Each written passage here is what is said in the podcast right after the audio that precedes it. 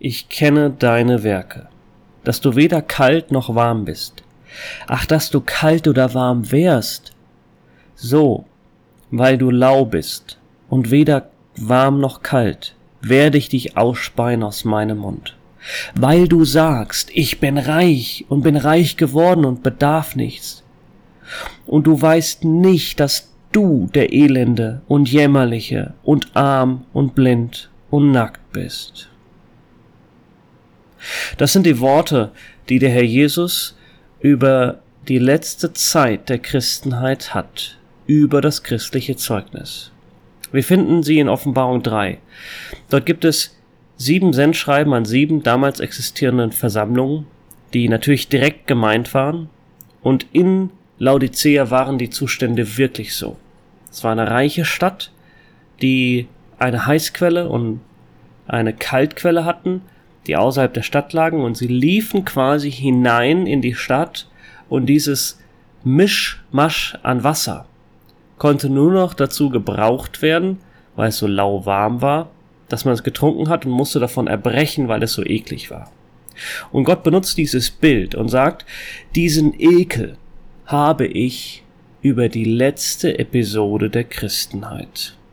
Wir finden sieben Stück, die quasi eine prophetische Schau auf die Kirchengeschichte geben. Und wir befinden uns im letzten Schritt.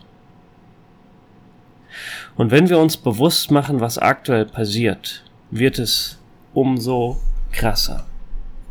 Wenn wir uns vorstellen, dass Multimillionär und T-Fungalist Kenneth Copeland gesagt hat, du musst weiterhin dein Geld an die Kirche geben, schieb es notfalls durch die Tür durch. Und quasi Gericht und Verdammnis auf Covid-19 ausgesprochen hat, mit welchem Recht auch immer er sagte, er sei ein Prophet Gottes, in einer anderen Kirche hat der Pastor gesagt, das ist der sicherste Ort auf dem Planeten und hat die Leute dazu aufgefordert, sich die Hände zu schütteln. Ein anderer Podcast-Hersteller hat gesagt, USA wird verschont bleiben von dem Coronavirus, weil die Christen sich mit Jerusalem und mit Israel so stark verbünden. Das sind alles Worte von Christen, die es zum Teil vielleicht sogar ehrlich meinen. Aber die Zeit zeigt sich, dass genau dieses Zeugnis, was sich jetzt aufbaut, ausgespuckt werden wird. Warum? Weil Gott es bereits gemacht hat in Europa. Er hat uns als Christen, als christliches Zeugnis ausgespuckt. Wo sind wir denn als Christen, die aufstehen und Glauben haben und sagen, wir werden hindurchgetragen werden von Gottes Güte. Wo sind denn die Leute, die damals genauso wie Noah bereit waren, 75 Jahre lang an so einer Arche zu bauen und jeder drum sie herum hat gesagt, die sind doch völlig bescheuert. Wir haben uns verkrochen aus Angst und das ist okay. Ich habe auch Angst. Ich verkriech mich auch. Ich würde auch gerne mehr machen und frei sein. Wir haben auch Konferenzen und Versammlungsstunden abgesagt. Aber ist es nicht auch ein Ausspucken des Zeugnisses der Christen? Ist es nicht auch ein Gericht, was Gott über uns kollektiv ausspricht? Nicht persönlich für jeden, weil wir sehen es später und das finde ich auch noch so krass, dass er sagt, ich überführe und züchtige, so viele ich liebe, Phileo, lieb habe. Seid nun eifrig und tut Buße. Buße heißt, dass du den gegenüberliegenden moralischen Sinn annimmst. Das heißt, du bist auf einem Weg gewesen und du realisierst, mein Weg war falsch. Und dann sagst du, okay, ich habe damals so geurteilt und jetzt beurteile ich das anders. Genauso wie beim verlorenen Sohn. Er hat vorgesagt, mein Vater ist ein alter Knacker, der keinen Spaß versteht. Und jetzt sagt er, mein Vater ist derjenige, der wirklich Nahrung gibt. Das ist Buße, ein Umdenken im Kopf. Er sagt, denkt im Kopf um, beurteilt die Dinge anders. Siehe, ich stehe an der Tür und klopfe an. Wenn jemand meine Stimme hört und die Tür öffnet, so werde ich zu ihm hineingehen und das Angebot und das Abendbrot mit ihm essen und er mit mir. Das heißt, Gott in dieser Zeit möchte bei jedem persönlich Eingang haben. Er steht an der Tür und klopft an die Herzenstür und sagt, ich möchte hineinkommen und dir persönlich Abendbrot essen zu dieser Abendzeit. Die, das christliche Zeugnis ist verschwunden. Wir finden das bei einer Wer ist denn noch das Zeugnis? Wer ist das Zeugnis der Versammlung? Häufig sagen wir das zu uns selbst. Ja, wir sind das Zeugnis der Versammlung. Wirklich? Wenn wir uns vorstellen, dass in Berlin eine katholische Gemeinde gegen die Linie der katholischen Kirche vorgegangen ist und im Alleingang gesagt hat, wir würden gerne Gottesdienst feiern, der Propsköscher wünscht sich mehr einen gesunden Gottesvertrauen. Ich weiß nicht, ob dieser Mann wirklich wieder äh, geboren ist und aus welchem Grunde er das macht. Aber es werden Artikel darüber geschrieben. Es ist ein Zeugnis für die Welt. Es ist ein Zeugnis, hey, da ist jemand, der bemüht sich, dass er wieder quasi Gottesdienst feiern kann. Wo sind wir, die wir uns vielleicht auch bemühen? Eine evangelische Gemeinde hat sich, bevor dieses Kontaktverbot war, im Wald getroffen, hat gesagt, okay, dort möchten wir doch trotzdem weiter Gottlob bringen. Was ist mit uns? Suchen wir vielleicht wirklich danach, wie die ersten Christen wieder in den Häusern zusammenzukommen und dort das Brot zu brechen? Haben wir diesen Wunsch?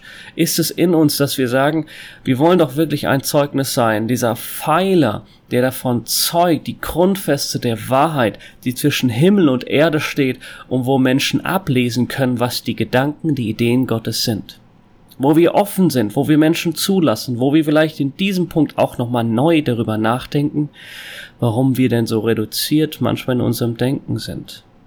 Nicht, dass wir die Prinzipien Gottes aufgeben, aber vielleicht ist es doch nochmal ein Rufen. Momentan ist das Zeugnis ausgespuckt. Es ist nicht mehr sichtbar. Es gibt keine Säule, keine Ziersäule, wo Menschen ablesen können, was wirklich Gottes Gedanken sind. Aber auf der anderen Seite müssen wir auch ganz klar sagen, viele Christen, die das vielleicht gerade noch in den USA so proklamieren, sind natürlich ein Zeugnis, aber von was? Sie machen falsche Statements. Und ich glaube, es ist ganz wichtig zu verstehen, wenn wir wirklich uns wieder aufmachen und ein Zeugnis sein wollen, wie wir vorgehen müssen.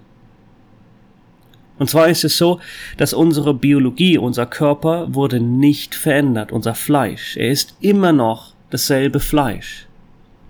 Und wenn ein Virus kommt und wir angesteckt werden, haben wir keinen besonderen Schutz. Ja, es ist natürlich den Kelch, den wir segnen, aber trotzdem, Gott oder Jesus sagt in keinem Wort im Neuen Testament, dass wir vor Krankheiten geschützt sind. Wir sehen das sogar, dass Trophimus in Milet krank zurückgelassen wurde, 2 Timotheus 4, und Epaphroditus war krank bis zum Tode und die Geschwister waren sogar bekümmert. Das heißt, die haben nicht geglaubt, ja, der wird hier wieder gesund werden. Sondern sie haben gesagt, der normale biologische Verlauf ist, dass er sterben wird. Gott war natürlich barmherzig, wie es heißt in Philippa 2. Aber eigentlich ist unsere Biologie nicht verändert. Wenn du krank wirst, hast du keinen Vorteil von dem Körper her, von der Biologie her, von einem Ungläubigen. Zweitens sehen wir, dass Gott sogar Krankheiten oder Schmerzen benutzt, um uns zu erziehen. Bei Paulus heißt es, dass er ein Dorn im Fleisch hatte. Es war wie ein Engel Satans, der ihn mit Fäusten schlägt, damit er sich nicht überhebt, weil er quasi etwas bekommen hat, was einzigartig war. In 2. Korinther 12 sehen wir, dass er genau dadurch lernen musste. Und er hat dreimal gebetet und Gott hat es nicht weggenommen, weil Paulus das brauchte, diesen Schmerz, diese Leiden, um runterzukommen und nicht der Superapostel zu werden, der über allem fliegt. Das heißt, der größte christliche Prediger der christlichen Wahrheit war ständig begleitet von Schmerz und Krankheit.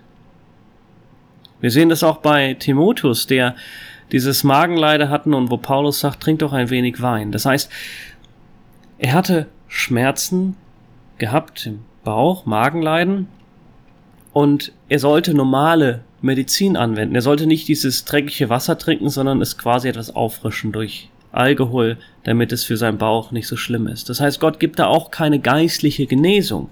Klar, wir finden es natürlich in Jakobus 5 und auch 1. Korinther 11 und auch in Johannes, 1. Johannes 5, dass Gott ja Krankheit und auch Tod einsetzt, wenn Menschen offensichtlich gegen sein Zeugnis vorgehen, damit er sie selbst quasi beschützt, dass sie nicht weiter abfallen, sondern sie zu sich holt.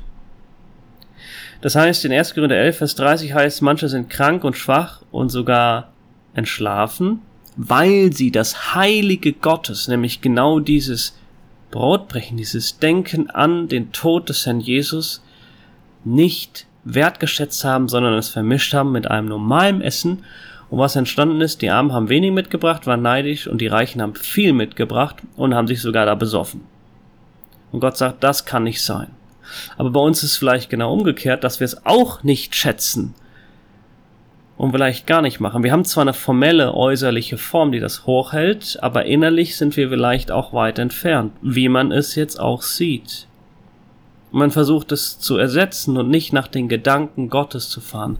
Und gerade in dem Sendschreiben an Laodicea heißt es, ich rate dir, Gold von mir zu kaufen, geläutet im Feuer, das heißt durch Gericht gegangen, damit du reich wirst und weise Kleider, damit du bekleidet wirst und die Schande deiner Blöße nicht offenbar wird und Augensalben, um deine Augen zu salben, damit du sehen kannst.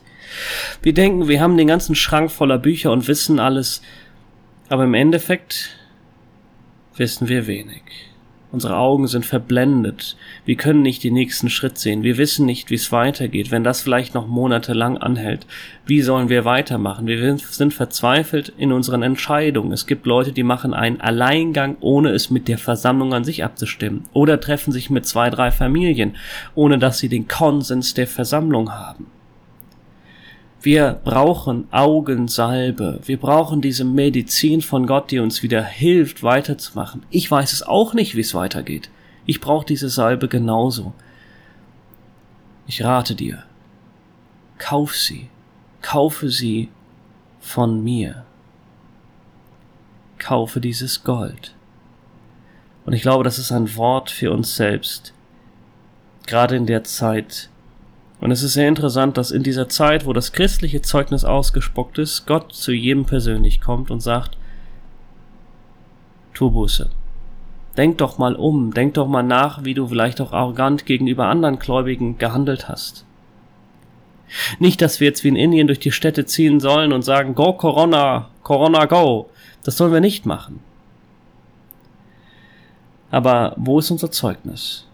Wo sind wir von denen Gott sagen kann, wer überwindet, dem werde ich geben, mit mir auf meinem Thron zu sitzen, wie auch ich überwunden hab, und mich mit meinem Vater gesetzt hab auf seinen Thron.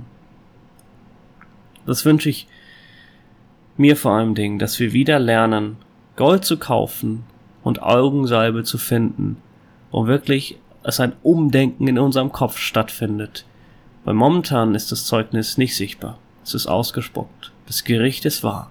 Jeder sitzt privat in seinem Haus und er muss private Tür öffnen. Mach es.